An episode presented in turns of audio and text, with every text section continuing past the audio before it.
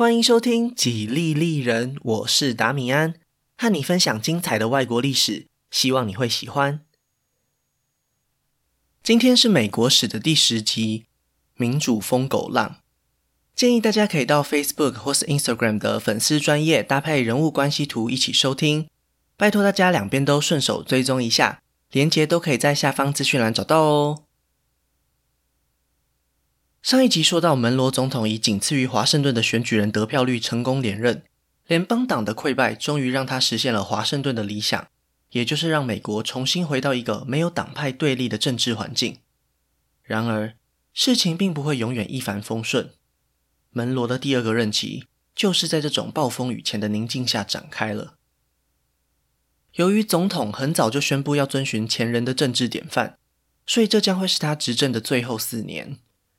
在联邦党已经消失的情况下，民主共和党内的各方势力领袖都将有机会竞争美国总统的宝座。门罗实在太高估人性了，他天真的以为内阁和国会都会团结一心，替他完成更伟大的功业。实际上，一场为选举铺路的政治大战早就已经展开。在这集节目当中，有一些重要的角色会有蛮多戏份，所以先简单帮大家复习一下。潜在的总统候选人到底有谁？他们的背景又是如何？接下来比较好理解他们的互动。首先要介绍的是内阁团队，门罗政府的三巨头：国务卿昆西、财政部长克劳福德以及战争部长卡尔霍恩。他们都会在门罗手下服务完整的八年，所以行政经历和资历都可以说是相当丰富。当然，也各自都有为数不少的支持者。国务卿昆西是三人之中呼声最高的一位，因为门罗总统一开始就有意交棒给他。只是身为联邦政府的大家长，门罗还是必须维持表面上的中立。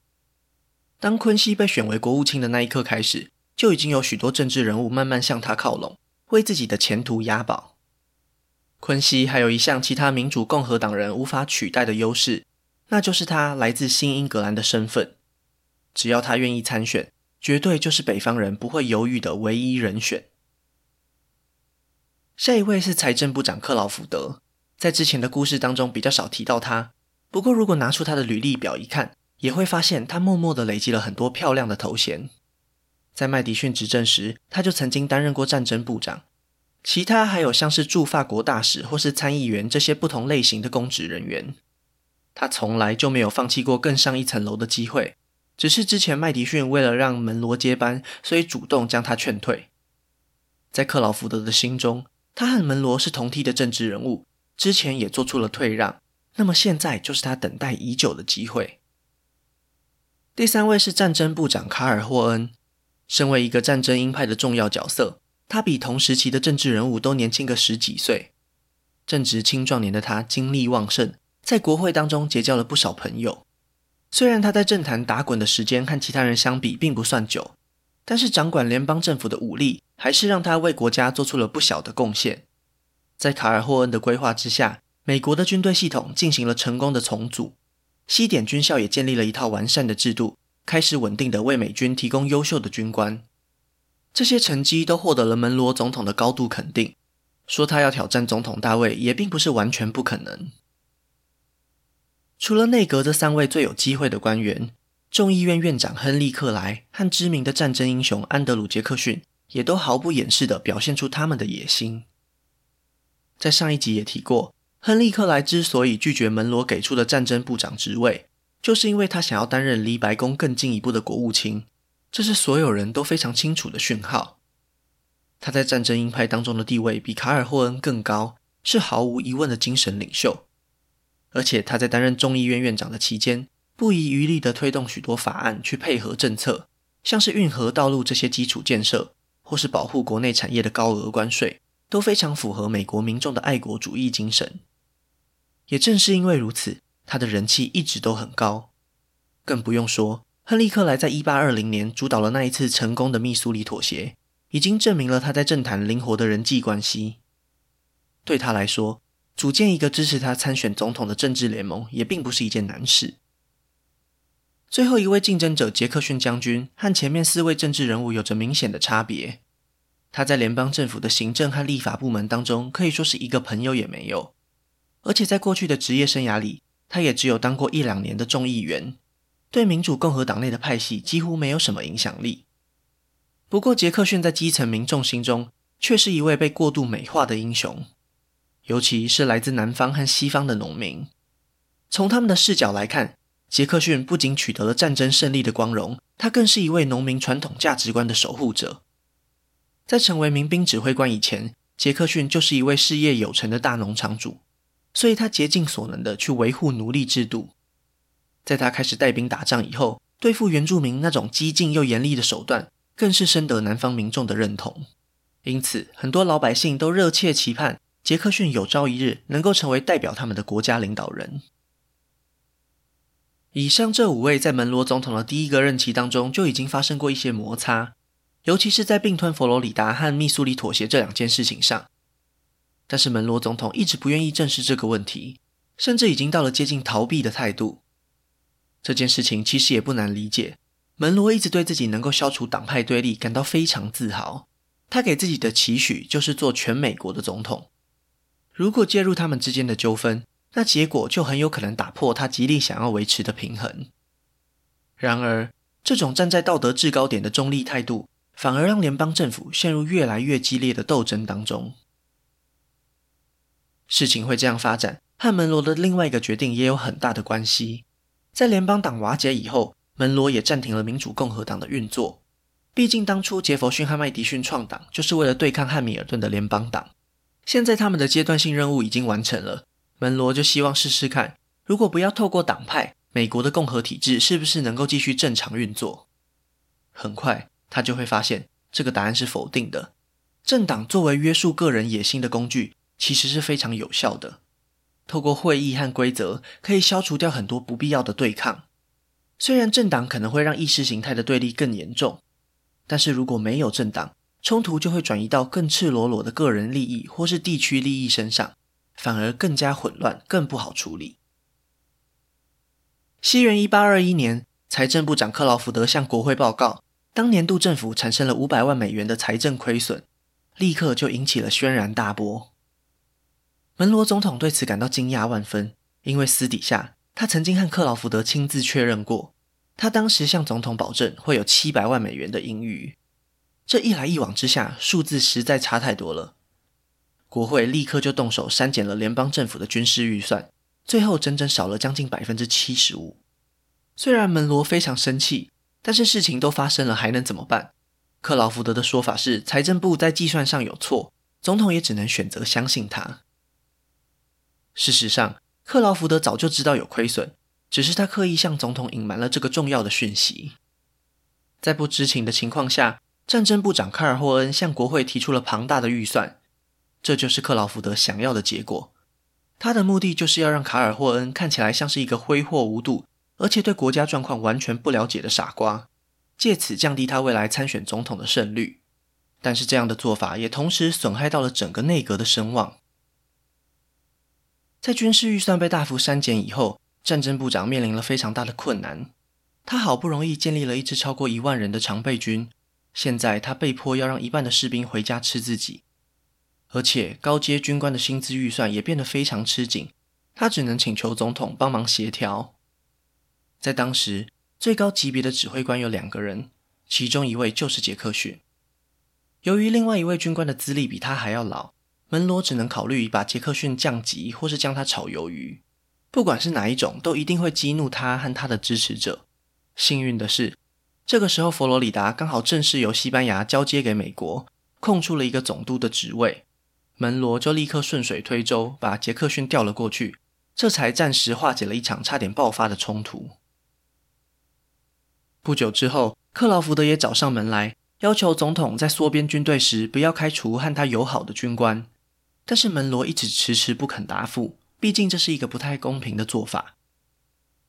克劳福德非常着急，因为如果他没有办法在人事异动当中展现他的政治影响力，未来在寻求盟友时，吸引力也会大幅降低。在这位财政部长的心中，当年他愿意退出总统大选时，门罗就已经欠了他一笔人情债。现在这种紧要关头，竟然连一点小忙都不愿意帮，真是岂有此理！气急败坏的克劳福德直接冲进了总统办公室，甚至失控的在其他阁员面前咒骂门罗是个该死的混蛋。这么明目张胆的羞辱是谁也没有办法忍受。门罗立刻就下令让人把他赶出总统府。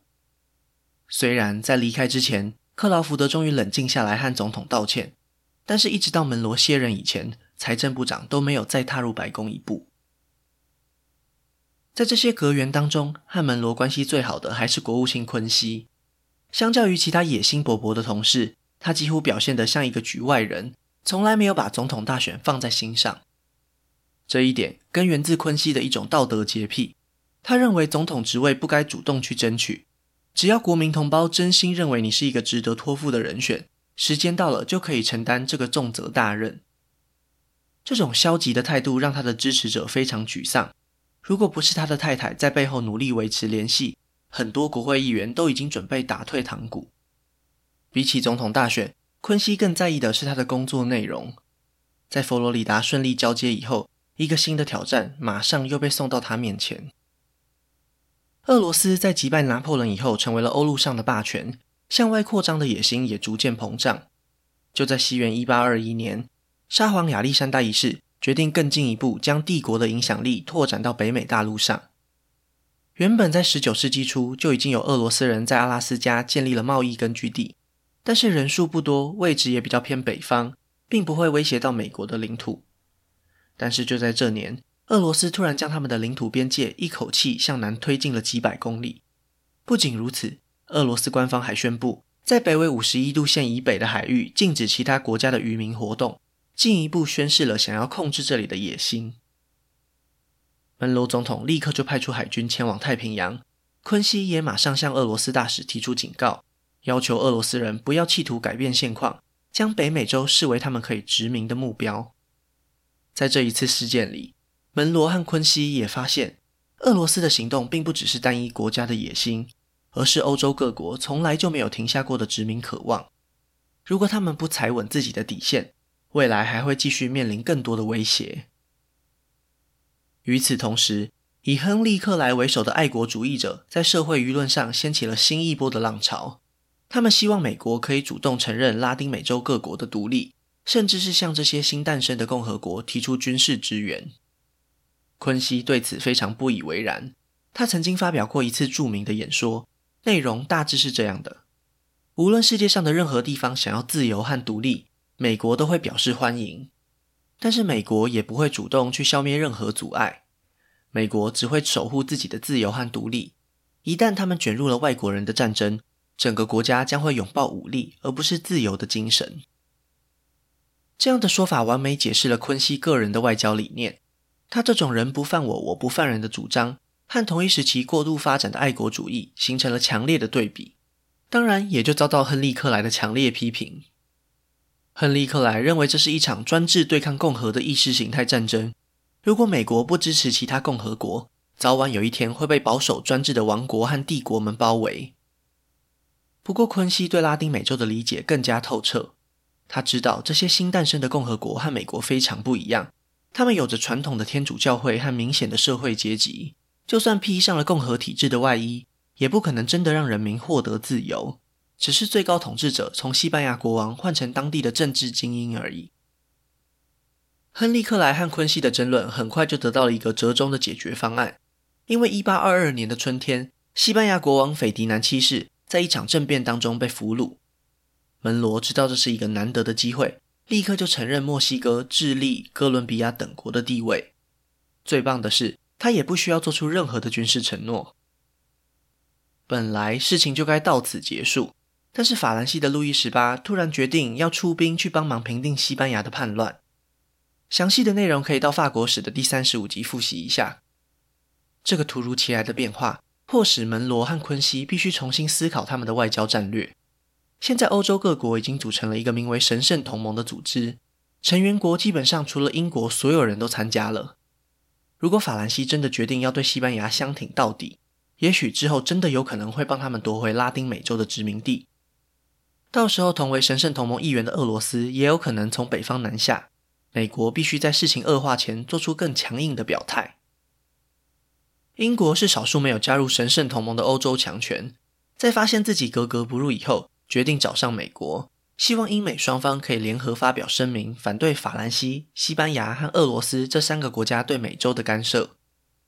因为加拿大也会受到俄罗斯的威胁，而且脱离西班牙独立的拉丁美洲可以更自由地和英国贸易。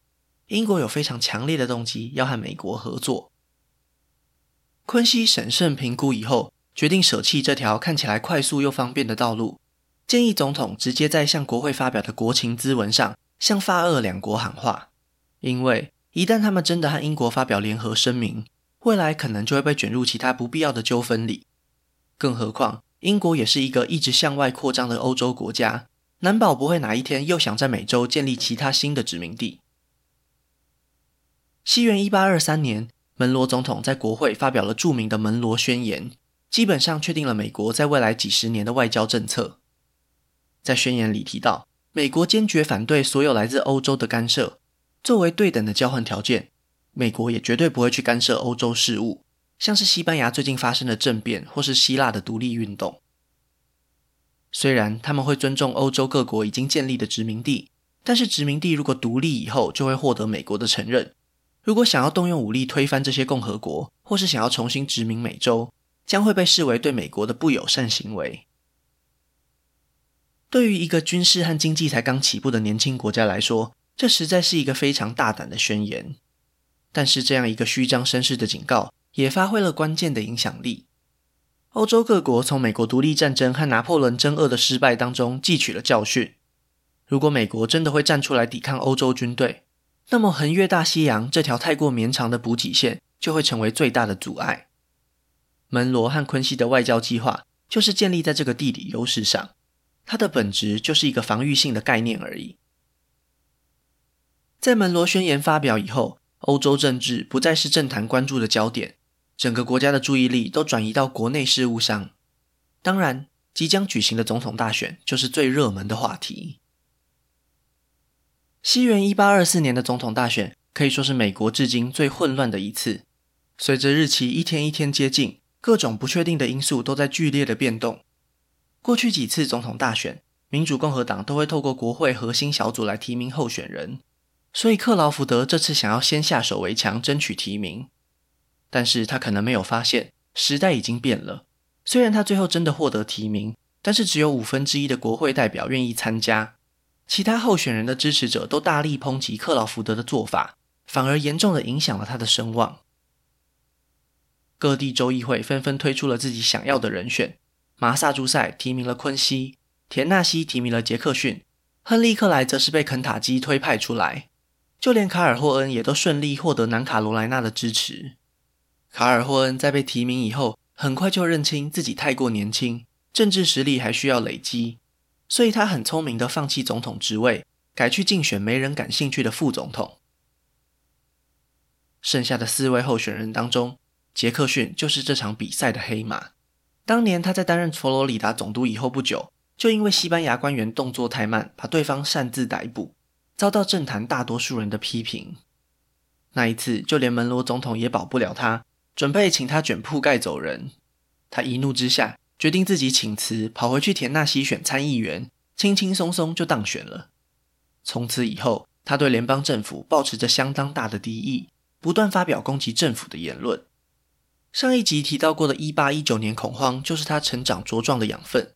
很多基层民众都认为联邦政府必须为第二银行的失败负责。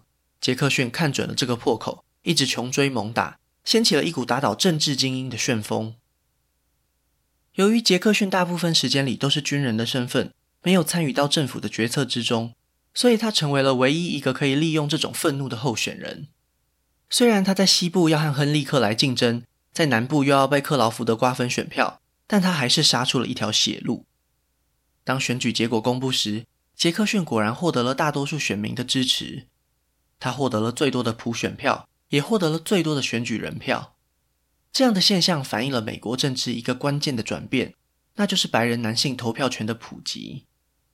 这些年，在西部新成立的州几乎废除了所有的财产限制，因为这些规定是源自于英国的传统，而他们从来没有受到英国的影响，所以在制定州宪法的时候，就希望所有人都可以投票。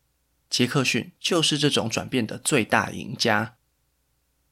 尽管杰克逊是得票数最高的那一位，在众多候选人分票的情况底下，他还是没有办法过半。在美国宪法第十二条修正案当中规定，这样的情形必须发起临时投票，交由众议院来决定。这些国会代表将会从选举人票数最高的三位之中选出最后的总统。出乎意料的，亨利·克莱虽然普选票比克劳福德更多，但是选举人票就是少了关键的四票。按照规定，他被判定提前出局，只能看着剩下的三位继续厮杀。在剩下的候选人当中，亨利·克莱虽然曾经和昆西在外交政策上有过冲突，但是他和克劳福德在关税立场上的差别更大。更不用说，他一直都非常不喜欢杰克逊。当年杰克逊被从佛罗里达赶下台，亨利·克莱就是幕后主谋。仔细评估以后，他决定向昆西提出结盟的要求。只要能让他担任国务卿，他就愿意说服众议院投票给昆西。在不愿意看到杰克逊当选的情况下，昆西最后还是同意了。反正他自己就是外交专业，让亨利·克莱担任国务卿也不至于出什么大问题。事情的发展就是这么戏剧化。众议院院长透过他个人的影响力，成功影响了选举的结果。因为延长赛的投票规则是以州为单位，谁能拿超过十二票，谁就是总统。而且杰克逊在国会里面几乎没有朋友，所以很多本该投票给他的众议员都被亨利·克莱说服，在最后一刻把票投给了昆西。第六任美国总统就这样产生了。至于副总统，因为卡尔霍恩其实早就两面押宝，所以杰克逊和昆西的支持者都把选票投给了他，毫无争议的成为了下一任的美国副总统，连延长赛都没有他的事。当亨利·克莱真的被任命为国务卿的那一刻，杰克逊和他的支持者彻底被激怒了。对他们来说，这是一次腐败又可耻的政治交易。明明杰克逊获得更多的选票，却在最后一刻被少数的政治精英给欺骗了。杰克逊一回到田纳西，州议会就立刻提名他参加四年后的总统大选，甚至比昆西上任的时间还要早。所谓的好感年代，就是在这一刻终结。杰克逊和支持者的愤怒即将催生另一个新时代的政党。昆西上台以后，他拒绝透过政治任命把和自己立场相近的政治人物延揽到政府里。相反的，大部分的前朝官员只要没有曾经犯下过什么大错，都会被他留下。目的是为了彰显他自己不结党营私的道德标准。但是这样的做法却造成了严重的反效果。这些官员之中有很多人根本就不认同总统的理念。甚至有些人其实更支持杰克逊，把他们留在政府当中，只会阻碍政策的执行而已。亨利·克莱希望总统可以赶快开除这些毒瘤，昆西却觉得这么做只会加深社会的对立而已，迟迟不肯动作。